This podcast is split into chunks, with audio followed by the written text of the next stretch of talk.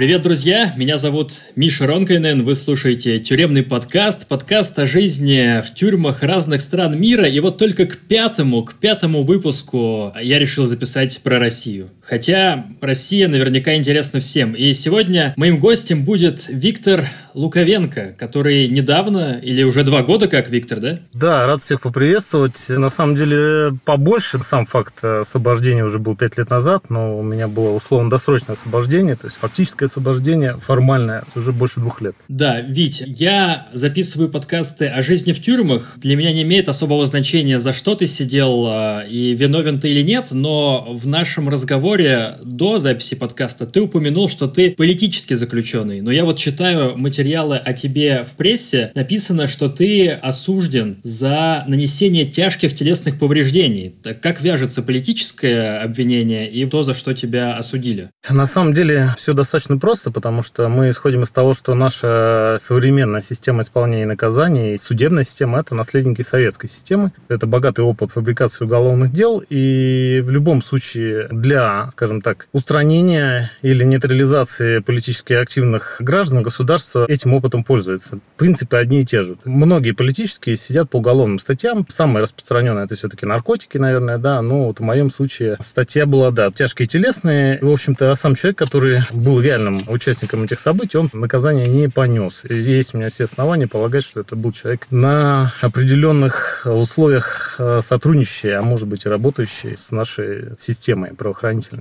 Два вопроса тогда. То есть вот этих э, тяжких телесных повреждений не было с твоей стороны? Нет, нет, не было.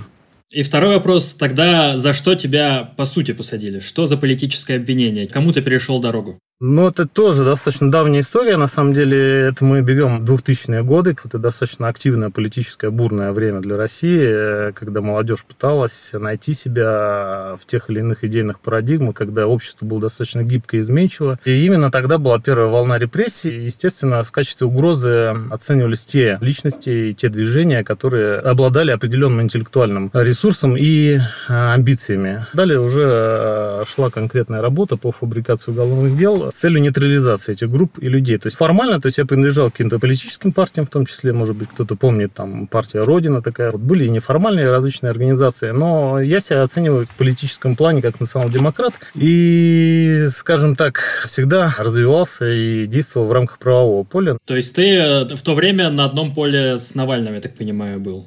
Одних взглядов, национал-демократических. Да, для того времени, да, это был э, для меня и для многих других людей авторитет и, может быть, кумир, и действительно лидера. Вот. Ты сам как оцениваешь? Тебя посадили в целом за твою деятельность? Или все-таки было какое-то конкретное действие, которое не понравилось конкретному человеку, после чего вся эта махина репрессивная запустилась в отношении тебя? Мы можем только гадать, как это работает система изнутри. Я ее отчасти понял, находясь уже отбывая срок. Все это большой вопрос, на основании чего принимаются решения. Скорее всего, это какие-то личные. Ну, конкретно, да, какому-то человеку в погонах там я не понравился. А то есть ты знаешь, кому-то не понравился? Да, я знаю прекрасно этого человека, я не хочу озвучивать его имя. А вот он до сих пор э, занимает определенные позиции в системе правоохранительной. Много людей ему не нравится? Да, и они, многие люди достаточно закончили печально, потому что люди, которые занимаются политическим сыском, люди своеобразные, отчасти склонные к садизму. И, соответственно, те, кто попадает в их поле зрения и, скажем так, не прогибается, заканчивают печально. Отчасти я на себе это испытал, да, и, соответственно, очень не завидую тем ребятам, которым пришлось это испытать в полной мере. Случайно Максим Марцинкевич Тесак не из тех людей, которые не понравились этому человеку? Абсолютно. Это та история, это человек, которому, грубо говоря, в двух словах, да, отрезали яйца. Человек, которого запытали до такой степени, что, ну, он просто не захотел жить дальше. То есть ты из той же истории, что Максим? Одни и те же люди против вас э, шили дела? Да, это абсолютно та же история.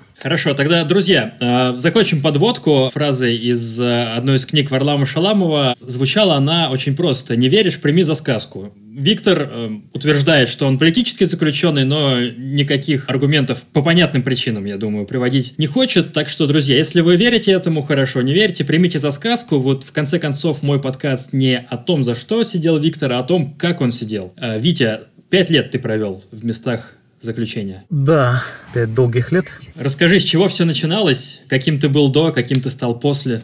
Начиналось, на самом деле, не все так плохо, потому что молодость, задор и какие-то идеалы, они, в общем-то, способствовали преодолению различных препятствий. Ну, испытания начались с первого дня, то есть это, ну, стандартный набор, это избиение, пытки. Это стандартный набор для политзаключенных или это стандартный набор вообще для всех?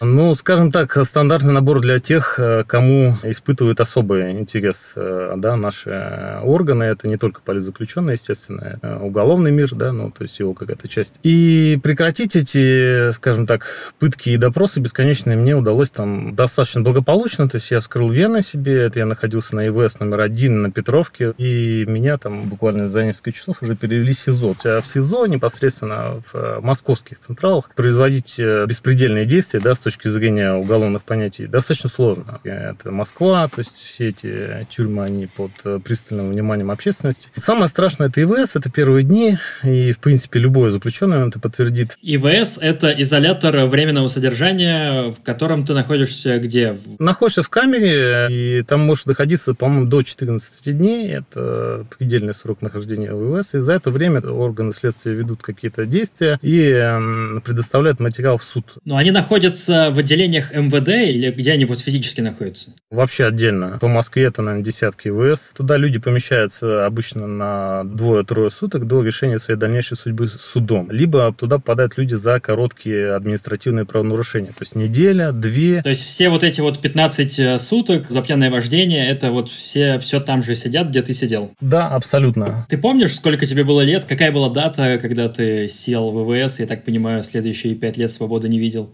А, это был конец июля 2010 года, мне тогда было 25 лет, я заканчивал уже аспирантуру экономического факультета МГУ имени Ломоносова, и я как раз тогда только вышел на желаемую свою работу, работу, скажем так, своей мечты практически, и планы были грандиозные у меня. А что это за работа? Ну, я работал, во-первых, в научной сфере на своем родном факультете, планировал успешно защититься, и, во-вторых, я работал в коммерческой сфере, в закупках, работа обещала приносить определенный доход стабильный. И вот разгар лета, 2010 год, э, по-моему, тогда были еще пожары дикие. Да, да, там была жара невероятная, дым, э, смог. Горячее лето, да, во всех смыслах. Как было в ВВС, что там происходило, как там люди живут? Ну, ИВС э, люди самые разные, те, которые по тяжким преступлениям и ждут дальнейшего заключения, и обычные алкоголики, аморальные элементы. И в том числе в каждой камере сидит подсадной человек, который там тебя выводит на какие-то разговоры откровенные и пытается из себя там что-то получить какую-то информацию, который там в этих местах, в общем-то, можно сказать, живет по прописке. Я не знаю, каким образом это законодательно, мне кажется, это незаконная история абсолютно, но такие личности там находятся э, там, месяцами, годами даже. Но это их работа или это просто заключенные, которых ломают и заставляют вот таким заниматься? Заключенные, которые за какие-то бонусы, видимо, да, действительно работают или помогают там, в кавычках, сотрудникам. Просто если ты говоришь, там нельзя долго э, держать людей в ВВС, э, каким образом они там долгие годы находятся, это же незаконно. Да, вот в том-то и дело. Я не знаю, может быть, есть какая-то лазейка, но могу предположить, что, скорее всего, это абсолютно незаконная история.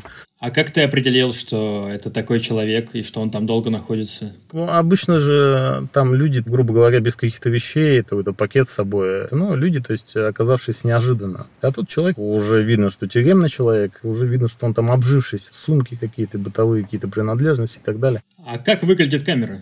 Стандартные кубрики 5 на 3, например, начиная от 5 мест там, и до 10. Дай бог памяти, у нас, по-моему, 8-местная была камера, и наполнена была наполовину. Кстати, камеры менялись, то есть и состав менялся несколько раз. Я там провел порядка 5 дней. Насколько тяжело было в ВВС? Чем там кормили? Было ли какое-то насилие в отношении тебя? А, ну, обычно каши, пустые супчики. При наличии аппетита можно даже все это употреблять в пищу. А основная угроза исходила от оперативных сотрудников, которые могли тебя в любое время суток э, вызвать на допрос. Комната для допросов находилась этажом выше. Ты допрос, естественно, сопровождался физическим, психологическим давлением и, ну, в какой-то степени пытками, да, то есть там и удушение. И... Мне просто озвучивались факты каких-то преступлений за последний там год, ну, может быть, да, то есть о которых я слышал э, в прессе, и, значит, ну, что ты об этом знаешь? Ну, у меня уже от самих этих вопросов был просто просто ужас, да. Конкретно по моему делу, то есть э, там уже было все достаточно очевидно, потому что тут, э, скажем так, подсадной человек, он там дал э, показания на меня, и, к сожалению, еще один человек дал на меня показания под моральным воздействием. То есть у меня уже шансов не было, я бы все равно ехал в тюрьму. А какие пытки к тебе применяли? Как это происходило все? Пакетом душили. Приходилось стоять, например, в каких-то неудобных позах. Садился на стульчик, но без стульчиков. То есть, если ты не выдерживал, то есть оступался или падал, там, то есть, ну, тебя начинали бить. Старались бить так, чтобы не было следов. Били солнечное сплетение, да, что есть, когда ты начинаешь э, задыхаться. Если по голове били, то прикладывали книгу, то есть кулаком по книге. То есть, ты получал сотрясение мозга, да, то есть, но каких-то явных следов у тебя не было. Случайно не уголовный кодекс эта книга была? Кстати, не удивлюсь, я тогда не обратил внимания. Все-таки старались, следов они не оставлять. Да. Старались или у них получалось? То есть, насколько профессионально у них это получалось? Уже где-то третий или четвертый допрос, э, у них уже, э, то есть, они стали срываться, ну, во-первых, э, уже в алкогольном опьянении они приходили на допрос. То есть, от них прям бразило? Да, да, да, прям конкретно. Ну, тем более, издержки работы, такие, как я, были на конвейере, у людей тоже, наверное, не выдерживала психика, можно их, наверное, понять в каком-то смысле. Да и, честно говоря, как людьми-то их, в принципе, назвать, наверное, сложно, на самом деле, с такой работой. То есть, да, уже начинали они срываться, были видны у меня синяки э, по всему телу, припухшие глаза, брови. Это все за пять дней? Это за пять дней, да. И я в какой-то момент решил пойти на радикальный шаг, да. Я нашел мойку чудом каким-то. Там вообще это запрещенный предмет, естественно. Мойку? Что такое мойка? Мойка – это кусочек от лезвия, острого лезвия из бритвенного станка. А как ты ее нашел? Есть несколько вариантов. Э, ну, я не буду конкретно свой описывать. То есть всегда можно какую-то вещь спрятать очень укромно. И когда ты в камере находишься 24 часа в сутки и там пытаешься что-то найти, то иногда тебе везет и удается найти, да, то есть какие-то запрещенные предметы. Второй момент это, конечно, адвокат. Адвокат может такие вещи пронести не будем уточнять, нашел ты эту бритву или тебе ее принесли, где ты ее хранил? Для того, чтобы нанести себе рану, достаточно иметь, то есть не все бритвенное лезвие, а какой-то короткий ее отрезок. И его можно спрятать в складке одежды. Причем даже при, во время обыска, досмотра он не будет прощупываться. То есть это же достаточно гибкий материал. Хорошо, а ты прятал эти бритвы, я так понимаю, уже когда сидел в тюрьме? Да, да, да, да. Хорошо, тогда, друзья, ближе к концу Виктор расскажет несколько лайфхаков, как, что, где спрятать. Дослушивайте подкаст до конца, а пока возвращаемся в ВВС. Э, у тебя бритва, и ты режешь себе вены на шестой день. Да, и, соответственно, я предварительно написал обращение. Во всех камерах висит список да, инстанций, куда может обратиться любой задержанный. И я во все инстанции, там порядка пяти, написал, изложил факт, что на меня оказывается физическое давление и так далее. Вот. И после этого только я вскрыл себе вены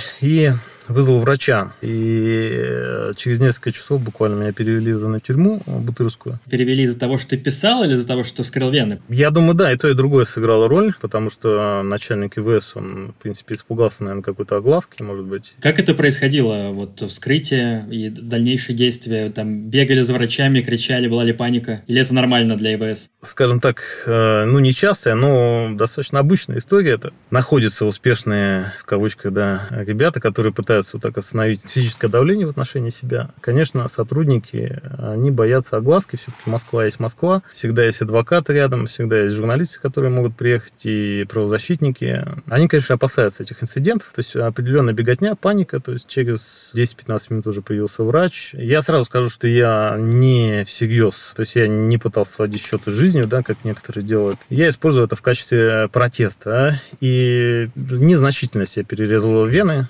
на тот момент я был один в камере, да, то есть уже, во-первых, по мне было видно, что у меня оказывает физическое воздействие, во-вторых, я уже э, заявил о том, что на меня оказывается физическое давление, и заявил это письменно, то есть вот эти бумаги я уже передал, то есть меня сразу перевели в одиночную камеру, и дальше я уже в знак протеста уже перерезал все вены, достал бритву из э, швов одежды и нанес себе десятка-два мелких-мелких ранений. У меня, получается, вся камера, весь я, вся одежда была просто в крови, и это выглядело, наверное, очень нехорошо. Вот. Но по факту я себе не перерезал ни одну вену, то есть я не делал глубокие надрезы. Ну и все, дальше все достаточно быстро происходило. Меня перевязали. И если в двух словах, то есть врач э, описал, что я, значит, симулянт, и никаких побоев на мне нету, и кровопотери мои минимальные. В противном случае, если бы он написал что-то другое, то есть потребовалось без госпитализации, то меня просто перебинтовали и буквально в течение там, часа-двух уже отправили в Бутырскую тюрьму.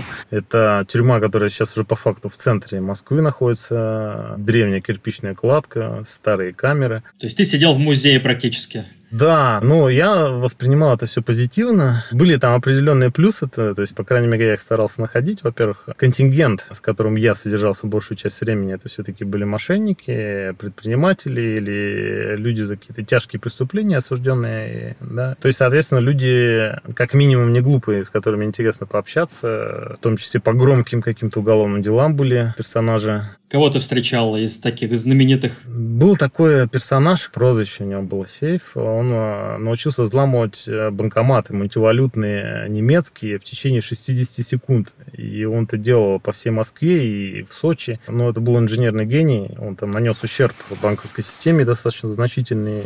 И, как он был э, в общении?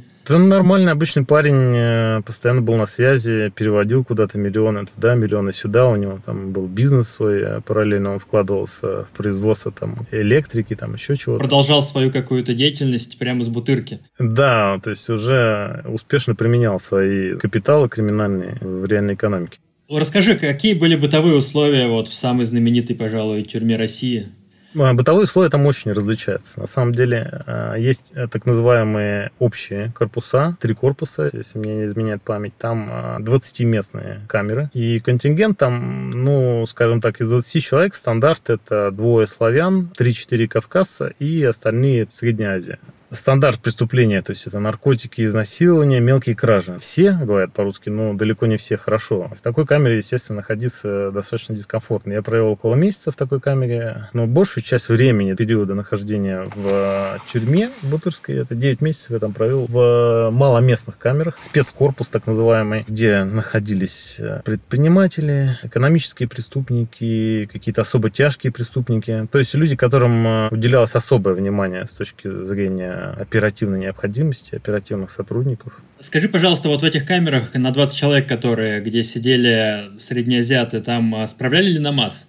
Да, кстати, религиозный вопрос – это отдельная тема совершенно. Тогда как раз был достаточно большой наплыв заключенных с радикальными э, исламистскими убеждениями. И в целом, естественно, они под себя всю вот эту массу, это большинство, наверное, все-таки мусульман было, процентов 70, они под себя, то есть настраивали, перенастраивали. И, естественно, это не нравилось традиционной уголовной элите. И по религиозному признаку, конечно, бывали конфликты. Приведу в пример. Было там несколько камер джаматовских, так называемых, где сидели только правильные мусульмане, и они не поддерживали общие уголовные воровские традиции. То есть они не скидывались на общак, они не поддерживали дорога. Дорога – это межкамерная связь незаконная. То есть поддерживали только какие-то правильные вещи передвигались. Письменные сообщения, чай, например, да. А уже сигареты или наркотики уже нет. Ну, это уже не по исламу. Давай чуть отвлечемся. Как выглядит эта дорога? Насколько я представлял себе, это вот между окон какие-то веревки натягивают. Плетут определенные нити нити, э, канаты из э, шерсти, из синтетических волокон. Э, обычно это из собственной одежды, из свитеров, там еще чего-то изготавливают. Когда наступает отбой, ближе к вечеру, с помощью трубок таких, стрелялок, застреливались.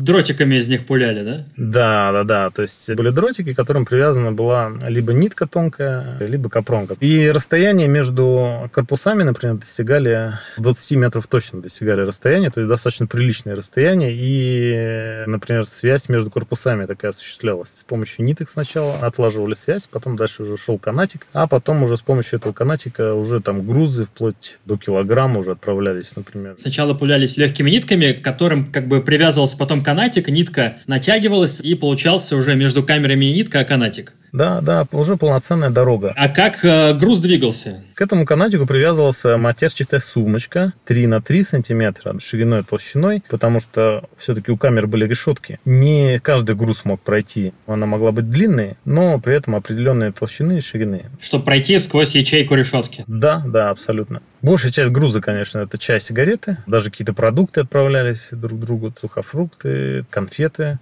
шоколад. Присутствовали запрещенные средства, да, то есть это мобильные телефоны. Таким образом передавались и наркотики, и послания какие-то там. Дорога, вот это считалось, это вообще святое понятие. Пока есть межкамерное общение, связь, тюрьма живет. Но мало же дострелить, нужно понимать, куда ты стреляешь, кому ты стреляешь. Э, то есть э, были в камерах люди, которые вот эту вот стенку противоположную читали как карту, они понимали, где что находится, в какой камере кто сидит? Да, абсолютно, конечно. То есть, э, во-первых, в каждой камере были как минимум два человека, которые ответственны были за дорогу круглосуточно. А во-вторых, в каждой камере велась фиксация, кто, где, в какой камере сидит. То есть, где сидят порядочные арестанты, где сидят, э, скажем так, негодяи, где сидят э, люди под вопросом, скажем так, непонятные, да, происходит. Где сидят красные, да, уже. Практически полное было понимание, кто, где, в какой камере находился. Это же невозможно без сливов э, сотрудников.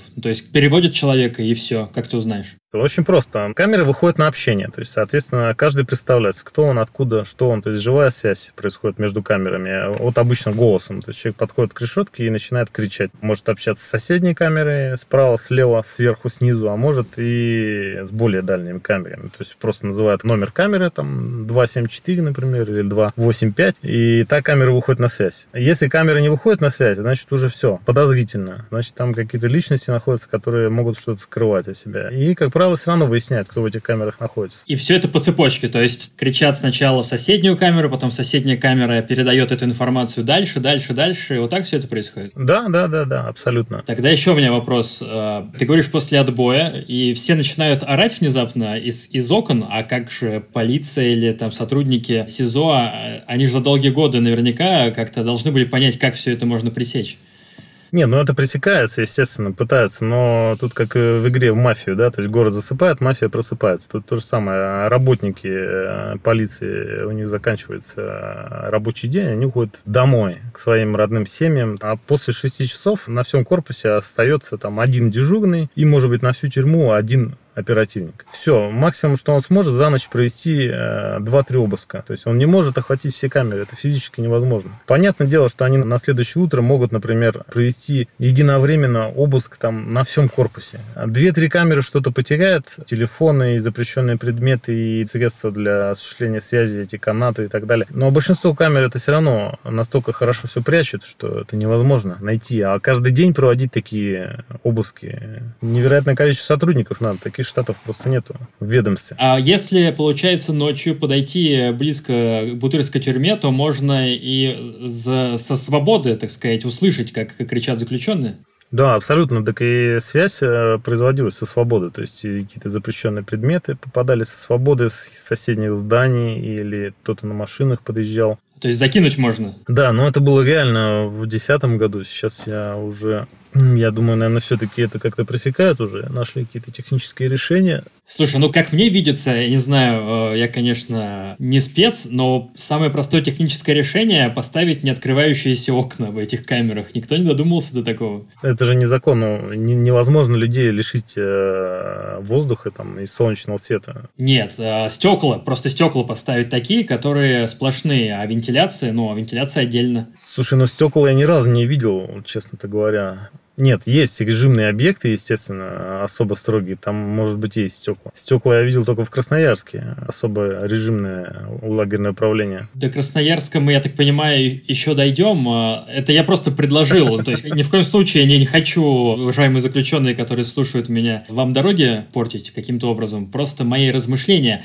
А, скажи, пожалуйста, насколько там искусственные были вот эти люди, которые делают дороги? То есть, это какая-то отдельная профессия вообще? Как долго ей учиться?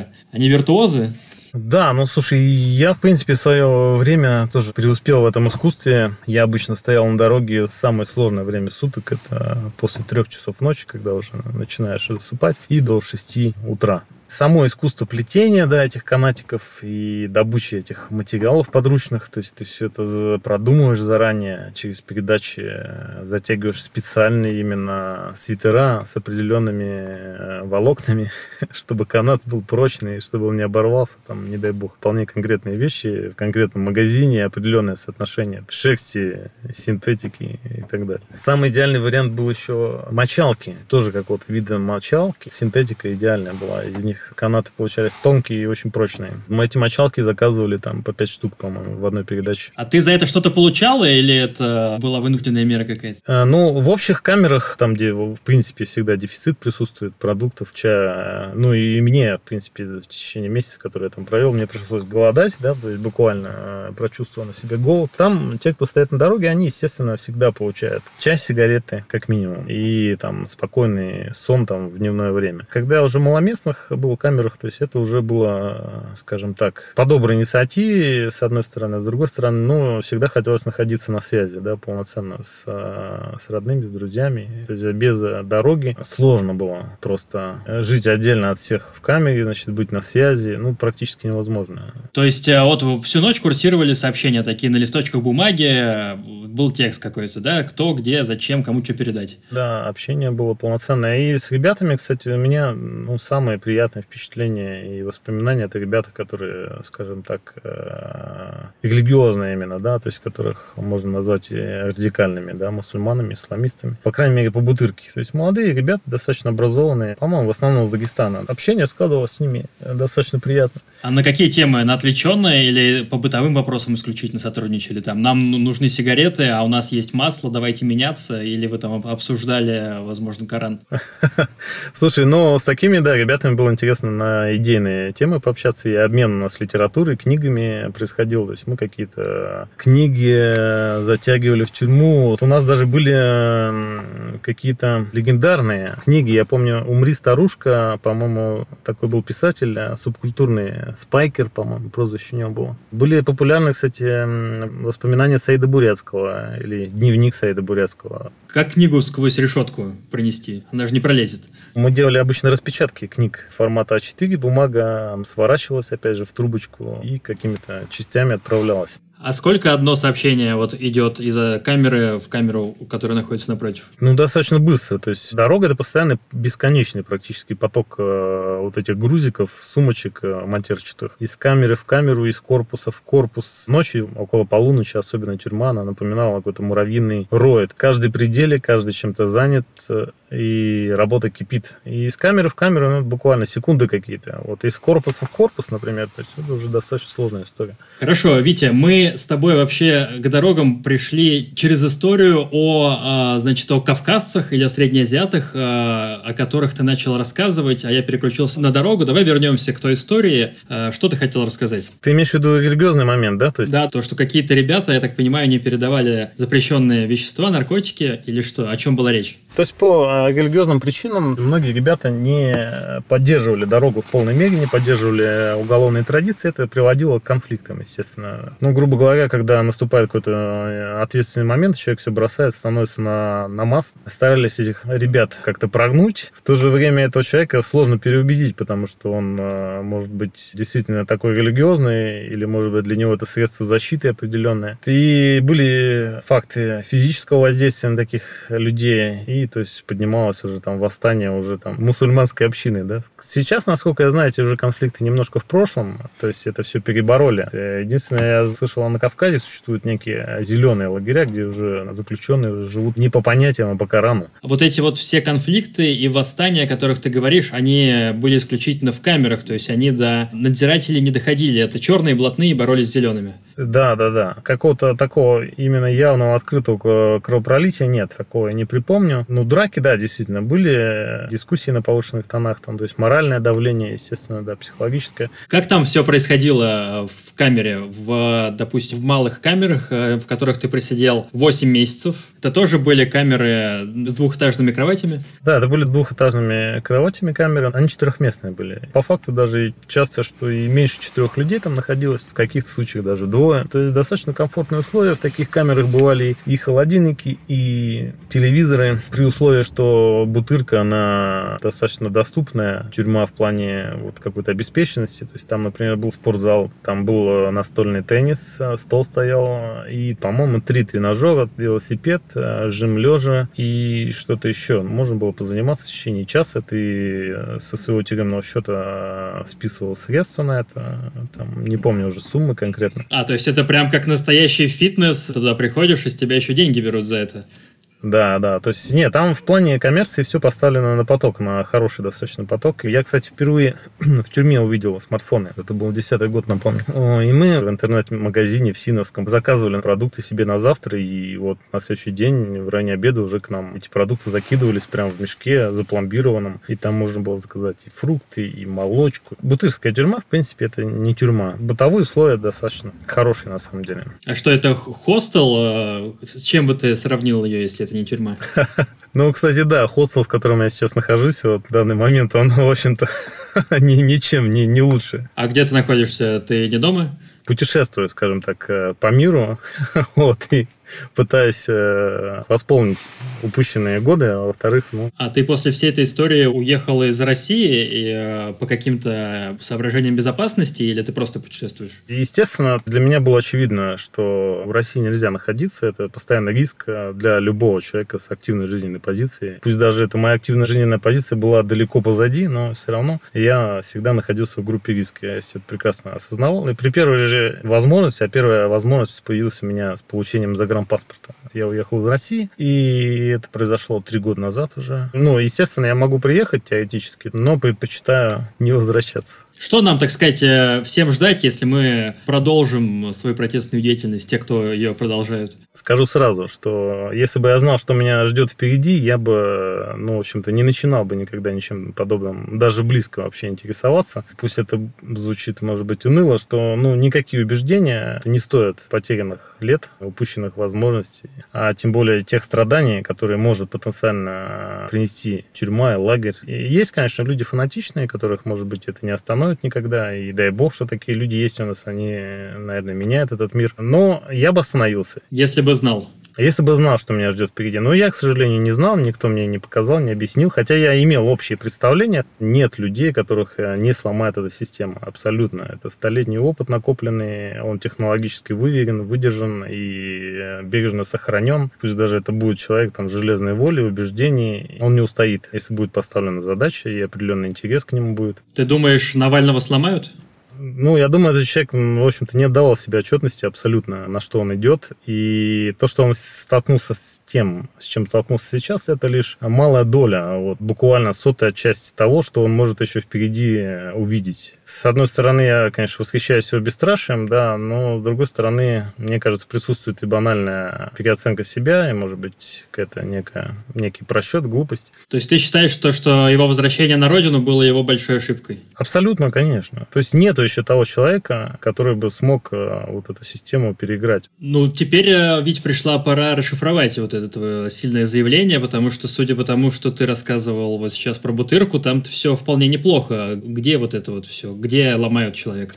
Ну, это общеизвестная история, на самом деле, в уголовном мире. Э, она неизвестна только для наших правозащитников. То есть они буквально в смысле закрывают глаза на факты такого беспредела. Беспредел происходит в ряде мест в нашей системе исполнения наказаний. Они всем известны. Это Омск, это Красноярск и отчасти, отчасти это Иркутск. Там присутствуют особые тюремно-транспортные пересыльные тюрьмы. Имеют они особый статус в системе исполнения наказаний, и в которых вот находится некий конвейер из заключенных, которые едут из одной части страны в другую, и их там как сквозь сито просеивают. И некоторые в этом сите остаются на какое-то время и прирастают новыми сроками. Все зависит от конкретных пожеланий людей в погонах, соответственно. Пока не очень понимаю, о чем ты говоришь, но ты вот в, в одной из этих тюрем, это так понимаю, про Красноярск была речь. Ты в ней оказался после Бутырки, то есть ты отсидел в Бутырке вот эти вот 9 месяцев, которые, я так понимаю, ты вспоминаешь теперь с теплотой больше, да? Да, потом произошла пересылка по месту прописки. Меня отправили в Бурятию. То есть все это происходило так. Ты, значит, в Бутырке сидел, тебя осудили, дали 8 лет, насколько я понял, да? Да, да, да. И э, через некоторое время тебя отправили вот э, по пересылке на поезде в Бурятию. Да, да. Есть ли до сих пор вот эти вот столыпинские вагоны знаменитые, в которых как скот людей возят?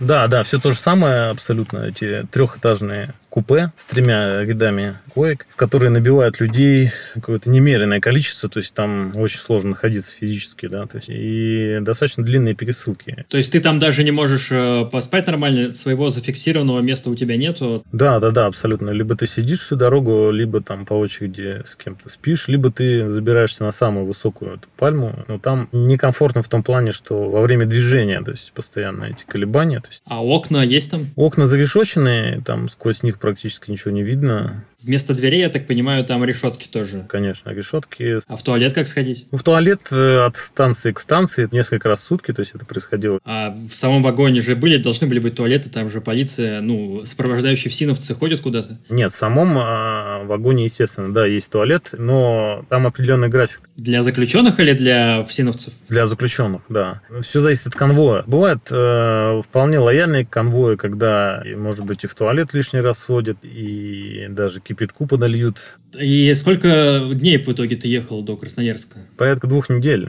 Хорошо. Ты доехал до Красноярской пересыльной тюрьмы, о которой уже так много говоришь. Как все это происходило? Помнишь ли ты? Ну, это идеальная тюрьма из э, такого, может быть, 21 века. То есть там хорошо кормят, там все идеально чисто, идеальные бытовые условия. Камеры там 16-местные. Но в каждой камере находится два специально обученных человека. Красные директора. Сами они себя так называли. Ну, фактически прессовщики, те люди, которые показали оказанию оперативной службы, ну, в общем-то, выбивали какие-то данные, показания или создавали какие-то условия определенные для заключенных. Это одна их миссия была. Вторая миссия, это, конечно, в принципе, борьба с уголовным миром, с черным, да, с воровским миром. А, то есть они, в принципе, сразу видели, кто придерживается понятия, а кто, ну, простые, обычные такие, далекие от преступного мира осужденные. В отношении к представителям воровского мира, соответственно, применялось психологическое, физическое насилие, само собой, и чаще всего заканчивалось оно распиской, такой официальная расписка давалась. Я отрекаюсь от э, традиции воровского мира, формулировки точно я не помню, как-то так она звучала. А для воровского мира такая записка, независимо от того, дал ты ее под давлением или нет, это уже зашквар на всю жизнь. Может быть, он, конечно, сохранит ну, какие-то свои позиции в дальнейшем преступном мире, но в любом случае пятно останется. А как все это происходило? Просто тупо избивали или были какие-то особые изощренные методы? Это тонкие психологи, то есть, скажем, определенная каста, ну, если мы говорим о присущиках, вот конкретных данных директорах, у них у всех сроки от 15 лет и больше. Это бывшие спортсмены, то есть имеющие хорошую спортивную подготовку, люди, через которых постоянный поток людей проходит. Они уже видят человека с порога, кто он,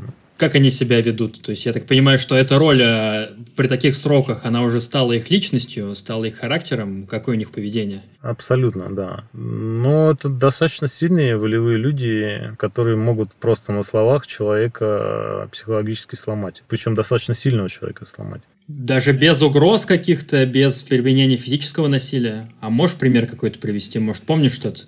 Со мной ехал товарищ, э, он был крадун, то есть это определенная иерархия в воровском мире. Он после нескольких дней нахождения в такой камере, ну, во-первых, он отдал все, что было у него, там, спортивный костюм, чай, сигареты. Вот, отрекся от всего фактически этого мира, все это происходило просто на уровне общения. Но когда общения не хватало, какой-то порог, да, то есть они не могли преодолеть, они прибегали к физической силе. При этом э, надо понимать, что там тотальный контроль, везде камеры, э, везде за тобой наблюдают, то есть ты даже в туалет не сможешь э, уединиться, буквально в смысле за тобой смотрят. Физической возможности пронести, как я описывал в тюрьме, мойку, бритву невозможно. Там очень тщательный досмотр, в том числе физически тебе буквально залезают прорезают заднее отверстие, то есть нигде, ни за щекой, там, ни внутри тела ты не можешь ничего провести, настолько там тщательный э, досмотр в, в этих тюрьмах. Соответственно, совершить какой-то знак протеста против психологического, физического насилия нет возможности такой. А давай вернемся к красным директорам. Мне вот интересно, как они вот психологически только на словах э, могут заставить человека все отдать и отречься. Как все это происходило, как это выглядело? Начинается все с каких-то бесед, достаточно на отвлеченные темы. А дальше любой спор,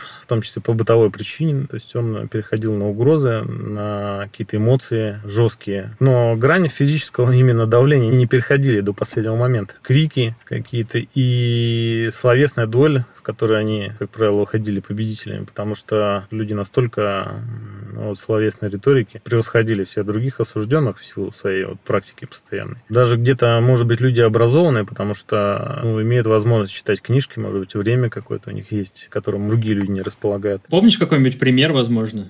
Наблюдал за игрой в шахматы. Как раз директор играл в шахматы с одним из э, старых заключенных, да, который, может быть, придерживался как раз отчасти традиций да, воровских. И он нарушил правила. То есть сам директор, а я был свидетелем. И я сказал, ну ты же э, нарушил правила. А в итоге он обернул ситуацию так, что вот его оппонент, вот этот заключенный, после там короткого спора, 15 минут, он сказал, что он правила не нарушал, в общем-то, все подвел ситуацию к тому, что ну, вот видишь, как быстро люди переобуваются, да, то есть меняют свое мнение, а, меняют свою позицию. А ты его поддержал, ты захотел справедливости, и вот ты, значит, оказался в плохой ситуации. Но ко мне э, отношение было немножко другое, потому что, ну, в принципе, было интересно пообщаться на разные темы им со мной. И поэтому, ну, какого-то такого э, серьезного давления в свой адрес я не ощущал, но видел это давление по отношению к другим людям. Плюс я видел людей, которые уже психологически сломлены. Ну, во-первых, это люди, которые ведут себя как роботы. Они не проявляют никаких э, эмоций, никогда не смотрят тебе в глаза. Чисто биологическая жизнь, как растение. Есть люди сломленные и униженные. Ну, например, был человек, который там выполнял команды. Покажи нам зайчик. Человек встает там и прыгает как зайчик. Там. Просто ради развлечений. Да, ради развлечений. Все, естественно, ждали дальнейшего этапа, скорейшего оттуда. И когда человек должен был ехать на этап, на следующий день, например, его уже называли, его снимают с этого этапа. И вот этот страх бесконечный в его глазах не запомнился. Оставить там могут, задержать в этой тюрьме там, вплоть до месяца. Могут по оперативным причинам. То есть ты где-то чего-то лишнего сболтнул, да, и тебя начали раскручивать на новый срок. Либо, в принципе, изначально была задача тебя сюда привести, в эту пересыльную тюрьму, и, значит, сделать с тобой все, что угодно. Весь страх исключительно насаждают вот эти красные директора. Другой причины нету или еще что-то есть? Формально, то есть сами сотрудники закон не нарушают, но вот эти директора, они же действуют э, абсолютно все до малейших деталей, они все действуют с согласования да, с самими сотрудниками они находятся там на незаконных основаниях, но они не могут там постоянно находиться. То есть это пересыльная тюрьма, что они там делают? Э, вот они должны в лагере находиться. Они там прям находятся долгие годы. Да, долгие годы. Есть там среди них легендарные личности. Есть такой прозвище Шахтер. Вот он как раз с Красноярска, конкретно родом из Хакасии. Вот он там был на этой пересыльной тюрьме, потом его отправляли в Иркутск. Он там ломал Централ иркутский. Вот эти все дремучие истории с паяльниками в заднем отверстии России, значит, 9-10 год. Там была черная власть или что там было? Почему там так происходило? Почему там был такой беспредел? Да, там была черная власть, и туда прислали, да, вот этих директоров из э, Красноярского края, чтобы они, значит, там сломали режим. Это вообще, получается, какие-то игры престолов, такие скрытые от э, взглядов простого обывателя, гражданского человека, который никак, никаким образом не касается этой системы, а там творятся просто какие-то вещи вообще невообразимые, я так понимаю, да? Да, да, да, абсолютно. И через это сито, кстати, те же мусульмане проходили это течение нескольких дней, ели свинину и, значит, все, становились вполне такими режимными заключенными, брили бороды и так далее. Ты сказал, что это идеальная тюрьма 21 века Почему? Ну, идеальная чистота, идеальный порядок, э, отличное питание, почти как в ресторане. Первое, второе э, и компот. Причем э, второе, там присутствовало мясо, везде камеры. Я слышал даже, что в Красноярске есть такие лагеря, где есть сканирование по сетчаткой глаза, когда ты можешь войти или выйти в то или иное посещение посредством новшества или отпечаток пальца, или сетчаткой глаза, и где сотрудников минимальное количество. Такие экспериментальные лагеря. Что-то еще тебе запомнилось в этой тюрьме? Э, момент такой, что и сами сотрудники там в этой тюрьме, они как роботы, запрещенный зрительный контакт с э, осужденными, никогда не смотрят в глаза. Нас даже по именам не называли, то есть нам какие-то номера там выдумали временные. Максимальное обезличивание шло как на уровне сотрудников, так и на уровне заключенных. И как долго ты там провел? Пять суток. Потом уже в Бурятии по месту отбывания наказания я там достаточно быстро, без проблем добрался. Оказался я в исправительной колонии номер 8. Строгий режим. И, в общем-то, там я провел уже большую часть э, своего срока до момента освобождения в сентябре 2015 года. Больше четырех лет. Как происходило твое заселение, так сказать? Там я столкнулся с э, несколько другой историей. Дело в том, что у нас Забайкалье в целом и Бурятия в частности, это, конечно, традиционный каторжанский край. Достаточно распространенная эта история, когда дед сидел, отец сидел и сын сидит. Суровые края, суровые нравы. Люди там живут по определенным своим понятиям, в чем-то отличающимся от традиций в целом воровского мира российского. Это была черная зона. Да, это была черная зона. Даже на момент моего приезда она была чересчур черная. Я там застал еще второходов, а, то есть людей, которые уже рецидивисты, которые уже неоднократно срок отбывали. Старых традиций, скажем так, воровских. Как это проявляется, что зона черная или даже чересчур черная, как ты сказал? Есть э, внешние показатели, это карантин. То есть, если в карантине ты приезжаешь и тебя встречают чаем, и никто тебя не заставляет учить ПВР, правила временного распорядка наизусть, никто тебя не бьет палками. И любой черный лагерь, это для него, опять же, святое место. Это карантин, крест, это медсанчасть, и карцер. Три святых места где поддержка должна быть всегда заключенных со стороны всего остального лагеря. А карантин – это место, куда ты, когда приезжаешь, некоторое время остаешься. Да, проводишь две недели. То есть это момент адаптации. Во-первых, к тебе присматриваются оперативные службы, понимают, куда тебе распределить, в какой отряд. С другой стороны, к тебе и сам лагерь присматривается уже, потому что в черном лагере уже знает по факту твоего приезда, кто ты, откуда. К нам приходил сам смотрящий за карантином, прям на карантин заходил с лагеря и знакомился, кто, чего, откуда. Общение какое-то велось. Собственно, минусы да, черного лагеря – это абсолютное повсеместное давление со стороны окружающих, то есть не со стороны системы в целом или не со стороны сотрудников, а со стороны осужденных, которые имеют свои понятия, которые тебе все навязывают. Ну, то есть, грубо говоря, если ты в Бутырской тюрьме или Московских централах и вообще в целом по России, э, уже воровской мир давно решил, что человек либо он живет по воровским понятиям, либо он живет собственной жизнью. Там, э, Забайкалье, это другая история короткое время пребывания в лагере ты обязан был знать, кто, где, какие смотрящие. Ты должен был всех наизусть знать, ты должен был наизусть знать, кто в карцере конкретно находится в данный день. Ты должен был знать всех оперов, кто, где, что, зачем отвечает, какие у них повадки и особенности, кто сегодня на какой смене.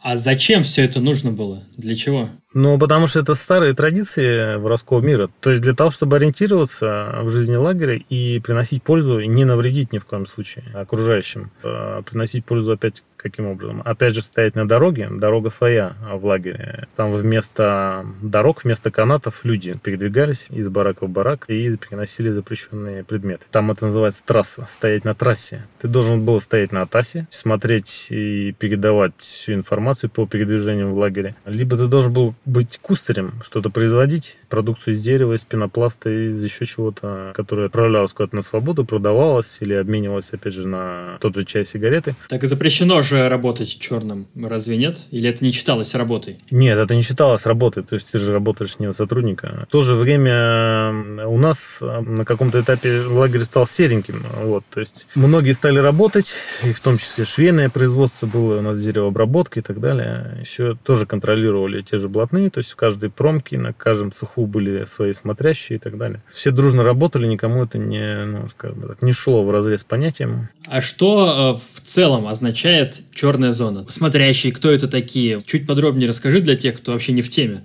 Ну, в целом есть э, положенец, он ответственный за положение в лагере, ответственный перед э, преступным миром в целом, да, то есть его, соответственно, знает глава преступного мира, там, вор, да, например. Были смотрящие по вот всем объектам, два или три десятка смотрящих, за каждым отрядом смотрящих, за промзоной, за цехами. То есть положенец назначал смотрящих, и никто их не выбирал, то есть там демократии никакой нету? Демократия присутствует, ну, скажем так. Смотрящий должен был устраивать сразу нескольких сторон. Во-первых, он должен устраивать массу. На том же отряде 100 заключенных. А если их не учитывать их мнение, такой смотрящий недолго продержится в власти. Во-вторых, этот смотрящий должен устраивать оперативную часть. Потому что если он не будет устраивать оперов, он будет сидеть под крышей всегда. То есть он на отряде не будет появляться. А что значит под крышей? Под крышей, ну, то есть в карцере. В обычном лагере бараки, да? То есть там такая территория огороженная, по которой ты можешь ходить, в принципе. Да, то есть у нас был, в принципе, спорт достаточно распространенно. И играли в футбол. Ну, играли в футбол, кстати, в основном блатные. Обычным смертным это не поощрялось. Особенность, кстати, лагеря. А что в этом особенного? Скажем так, представители воровского мира старой закалки, они не приветствуют спорт. Это не входит в их э, образ жизни. Ну, нельзя совмещать спорт и там, курение, а, там, алкоголь, наркотики и так далее. С другой стороны, если человек занимается спортом, значит, он э, в дальнейшем физически может воздействовать на другого заключенного. Потенциальный прессовщик. Значит, те, кто-то уделяет особое внимание спорту, это очень-то опасные заключенные. Может быть, положение в лагере изменится в будущем, и такие люди станут прессовщиками, спортсмены. У нас был спортзал в лагере достаточно хороший, обставленный, где занимались только блатные и только опера, внимание. То есть они вместе занимались? Нет, вместе. Это было бы совсем уж явно. Вернемся к смотрящим. А какие полномочия они имеют? Смотрящие вообще решают, в принципе, все жизненно важные вопросы барака, отряда, во многом подменяя функции прямые э, сотрудников полиции. Какие-то споры между осужденными, между зэками решались по справедливости, по понятиям, чтобы не присутствовало каких-то негодяйских поступков. Да. Э, он следит за тем, чтобы на бараке присутствовало всегда сигареты, чай, тем, чем живет заключенный старой закалки. Для того, чтобы обеспечить отряд этим, то есть, соответственно, нужны какие-то денежные средства, еда со свободой организованные. А во-вторых, э, отряд должен чтить воровские традиции, это какие-то праздники, это имена вспоминать. То есть там целый календарь, как в православии. Такой-то день это день рождения или смерти такого-то вора. Там какие-то обращения воровские зачитывались, э, все собирались. То есть это как проповедь. Абсолютно. И то, тот же чефир, тоже это своего рода коллективное причастие. Все же из одного стакана. Ты пил? Да, конечно. То есть ты на какое-то время ты был блатным? Я пожил какое-то время этой жизнью. Ну, я просто по-честному сказал, что это не мое. Я, ребята, я от вас ухожу. И для этого лагеря это была достаточно скандальная история. А, меня долго отговаривали, и потом проклинали и так далее. Но в целом я себя нашел, старался жить так, чтобы никому не вредить, во-первых. Во-вторых, э, жить достаточно активно. Просто в какой-то момент сказал, что вот моя цель это условно-досрочное освобождение, и я, значит, пошел на должность. Я работал в промзоне, был помощником инженера по технике безопасности. Я перешел из черной массы в красную массу. Были ли там вообще другие политические? Нет, я был белой вороной в этом плане, абсолютным исключением и первопроходцем. И воспринимали ли тебя вообще как политического? Как это отразилось на твоем сидении?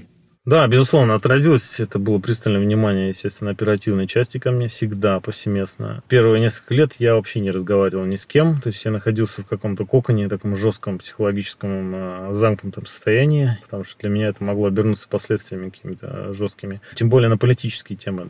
Второй момент – это, конечно, ну, национальный вопрос, потому что я, в принципе, ни от кого не скрывал своих позиций, да, что я сторонник, скажем так, в двух словах, опять же, национального государства, да, что я, значит, за русских. А республика национальная, я замечу, да, то есть отношение было негативное, естественно. Много было проблем, много было конфликтов.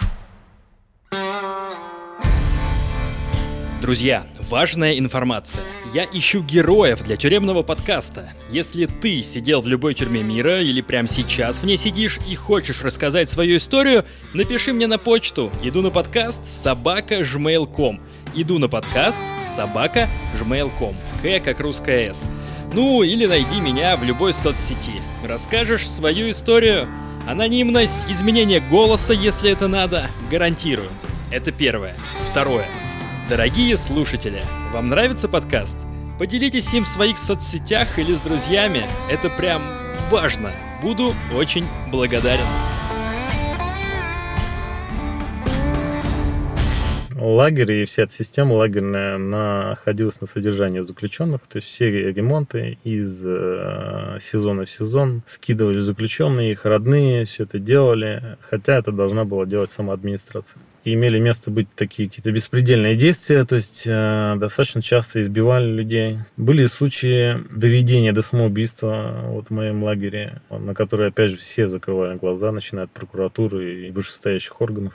Случаи, ну, опять же, разгула диких нравов. Для меня, например, секс с однополым существом – это неприемлемо. По воровским понятиям это нормально. И вот этим вещам потворствовала администрация. То есть э, в, в этой зоне вот все эти истории про классических петухов, которые сидят под шконкой, это все было в твоей зоне? Да, да, да. Это прям было в гипертрофированном виде. Как все это выглядит? Можешь подробнее описать? Ну, элементарно, даже я помню, вышел из своего отряда в ночь. Как раз э, столкнулся с картиной, когда один у другого, значит, делал отсос. Ну, это происходило достаточно повсеместно, на самом деле. То есть это где-то под лестницей или в отдельных этих коморках. Например, есть э, комната, где хранятся вещи заключенных. Коптерка она называется. Ну, а я заметил такую закономерность, что люди, которые этим злоупотребляли, они, в общем-то, рано или поздно потом сами оказывались в касте вот это опущенных, неприкасаемых, потому что, ну, это все-таки девиация, вот, ну, извращение какое-то. И эти люди потом впоследствии по каким-то таким страшным потом статьям уже опять возвращались. Это и педофилия, там, и изнасилование, и все на свете. Половая распущенность э, в воровском мире, она присутствует. Как жили эти люди? Как вот эти опущенные? Я так понимаю, эта каста так и называется, да, опущенные? Да. Ну, опущенные это не значит э, тот, кто обязательно занимается там какими-то половыми вещами, но это человек, который может заниматься уборкой, какими-то работами грязными. Естественно, они это делают за какие-то ну, минимальные блага, там, то есть опять чай, сигареты, конфеты, ну, есть факты принуждения, да. Были моменты, когда людей ломали, насиловали за какие-то проступки. Конкретно у нас был э, такой достаточно блатной персонаж, у него было прозвище Карась. Он был из какой-то глубинки, из какого-то района, пил кровь мужикам и строил себя блатного, а потом позвонил его товарищ из, э, опять же, из его села и сказал, что, ну, да этот э, человек вообще-то занимался там всякой гомосятиной в юном возрасте, подростковом. И этот факт подтвердился, и, ну, в общем-то, его жестоко били, палками сломали, руки, ребра, и, да, его изнасиловали. А, а к сексу этих петухов принуждают, или они добровольно все это делают уже после того, как их сломали? Чаще добровольно, да, но когда какая-то глобальная глобальная пьянка там происходит э, на отряде, особенно. Был у нас особо черный отряд, на котором я провел, наверное, год. Большое скопление именно смотрящих и именно отрицающих режим. Когда там случается пьянка, естественно, там ни о каком добровольном согласии не может быть речи. Ну, то есть, как это все происходит? Просто вот стоит опущенный, его блатной какой-то, кто хочет поразвлечься, берет за руку и ведет его куда-то, все, да? То есть, никаких там прелюдий, ничего, разговоров нету? Или сигарету нужно дать? Не, сигарету нужно дать, да, но никаких прелюдий, естественно, быть не может. И самое главное, что прикасаться к этому человеку запрещено. Если ты к ним прикоснулся, то все, ты уже в этой касте. То есть, одна часть твоего тела только должна к нему прикасаться. Я, в принципе, допускаю, что когда ты находишься без опыта, без практики сексуальной, то есть там на протяжении долгих лет, то тебя может потянуть к мужчине. Но, к счастью, я к этому порогу никогда не приближался. Возможно, есть э, вещи какие-то более ужасные, чем то, о чем ты сейчас говоришь, которые ты там встретил. Да, есть э, примеры насилия со стороны сотрудников, да, то есть, э, может быть, они в чем-то более ужасные. А есть примеры интриг, да, которые плетут сотрудники того же опущенного или петуха, то есть могут подговорить на такие действия, когда подстроят искусственную ситуацию, когда неудобные заключенные или с ним поздороваются, или там, в него плюнут, да, все что угодно. И, соответственно, он тоже окажется в касте неприкасаемых. А, вопрос насчет черной зоны еще. В черной зоне администрация лагеря, она под блатными или они вот эти красные, соответственно, синовцы и блатные, они как-то параллельно существуют? Классический вариант, да, то есть они должны параллельно существовать, но по факту чаще всего это был такой симбиоз удобный для обеих сторон. Прежде всего это удобно для администрации. Ей проще контролировать, ну, грубо говоря, два десятка смотрящих, чем две тысячи человек. Ну а сейчас тенденция идет к увеличению черных зон или к уменьшению их количества? идет абсолютный предсказуемый тренд на рост режимной составляющей. Рост абсолютно красных режимных лагерей, где жизнь, в общем-то, по распорядку, чаще всего невыносима. Те же правозащитники у нас, если я приехал в 2011 году в лагерь, это были правозащитники, то уже там в 2015 году, когда я уже уезжал, там уже были все свои люди. То есть сами бывшие сотрудники, ну какие они, извините. Общественная наблюдательная комиссия, по-моему, как так называлась. То есть какие правозащитники из бывших сотрудников? Это смех. То есть это декорация? Декорация, да, то есть... А как блатные, в принципе, относятся к власти, к Путину? На самом деле тут двоякое отношение. То есть э, понятно, что эта ненависть э, к людям в погонах она сохраняется. Но именно отношение к верхушке, ну, то есть в лагере конкретно верхушка это кто? Начальник лагеря. А в стране у нас кто главный? Это президент. Вот отношение именно к начальнику лагеря и к президенту страны в целом позитивное. То есть это хозяин, добрый барин, который рассудит, Витя, в начале нашего разговора мы обещали рассказать некоторые лайфхаки. А, давай-ка какие-нибудь пять таких ярких лайфхаков, э, которые должен знать человек, который отправляется в тюрягу отсиживать, ну или в лагерь. Как выжить там? когда ты находишься в условиях заключения, нельзя верить никому, даже родным, которые могут тебе причинить вред огромный при определенных обстоятельствах. Никому нельзя доверять. Это просто святая истина. Абсолютно никому. Поменьше говорить на серьезные темы. Третий момент – это, конечно, физическое собственное здоровье, потому что в тюрьме, как мы знаем, не лечат, это абсолютная правда. В тюремных условиях, в лагерных условиях единственный способ – это ходьба. Ну, то есть я практиковал это каждый день, в идеале 4 часа ходьбы в день надо совершать. Гигиену чертей, то есть тех, кто за собой не следит, не любит нигде. По распорядку раз в неделю предполагается банный день. Горячей воды, естественно, нет. Надо холодной водой мыться, привыкать и стараться это делать все-таки каждый день, а не раз в неделю. Это важно для собственного здоровья, потому что всегда можно, незначай где-то куда-то наступил, чему-то прикоснулся, подхватить какую-то заразу, особенно туберкулез. Там везде, особенно старые лагеря, там все пропитано туберкулезной палочкой. Пятый же момент – это питание. Ресурсы ограничены, соответственно. По ссылке у тебя, по-моему, 20 килограмм. Соответственно, ты ее можешь наполнить не сигаретами и чаем, а там, сухофруктами, орехами, шоколадом а, настоящим. Всегда старался горячую пищу готовить. А я заказывал еще отдельные сухие супы еще, кстати, тоже практичный момент, это в лагере невозможно жить одному. Надо всегда жить семейками. Семейки это 3-4 человека, которые сообща питаются, друг друга поддерживают. Надо найти общий язык, подружиться именно с теми людьми, которые тебя прикроют в бытовом плане.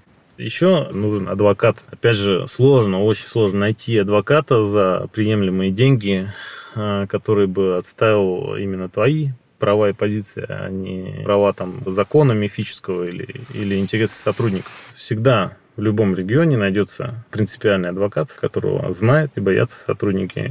Ну, это должны, собственно, и родственники, наверное, тоже озаботиться такими вещами. Вить, как ты сейчас, спустя 6 лет, вспоминаешь вот этот период свой сидельческий? С какими эмоциями? Какого он у тебя цвета, возможно, внутри головы окрашен? Хороший вопрос, но тут, опять же, несколько моментов есть. Это печальный опыт, который никому не пожелаешь и которого я бы хотел избежать. Во-вторых, это, конечно, необратимые последствия и в плане психики и характера это постоянно мешает. Этот опыт в реальной жизни, он никак не пригождается, он только мешает. Все эти сказки про то, что человек там отсидел, набрался опыта и потом где-то преуспел в бизнесе, это все сказки, сказки, только сказки. И последний, наверное, момент все-таки всем политическим, которые как-либо хотят сохранить свою активную позицию, я, собственно, советую продумывать э, вариант проживания вне России на среднесрочной, по крайней мере, перспективе. Конечно, хочется верить э, в счастливое будущее, но, в общем-то, если трезво помыслить, я думаю, ничего хорошего не ждет ни нашу страну, ни наше общество.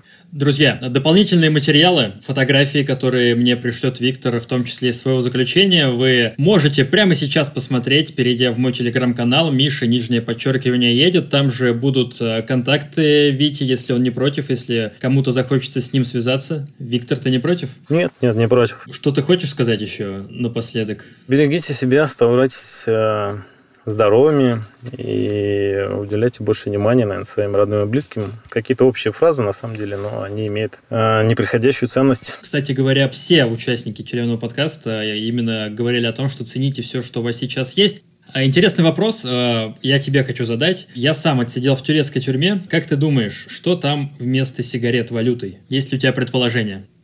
Ну, может быть, это хлеб, нет? Нет, Витя, это не хлеб. А, друзья, чтобы узнать верный ответ, подписывайтесь на тюремный подкаст, там, где вы его слушаете. Я буду задавать этот вопрос всем. В одном из выпусков наверняка кто-нибудь угадает, и вы об этом узнаете. Ставьте лайки везде, где можно поставить лайки, оставляйте комментарии везде, где можно сделать это. Спасибо, что прослушали этот выпуск. Витя, спасибо тебе большое, и я желаю тебе продолжать свободную жизнь, пока ты благополучно не умрешь. Взаимно. Спасибо за возможность высказаться. Пока. Все, пока.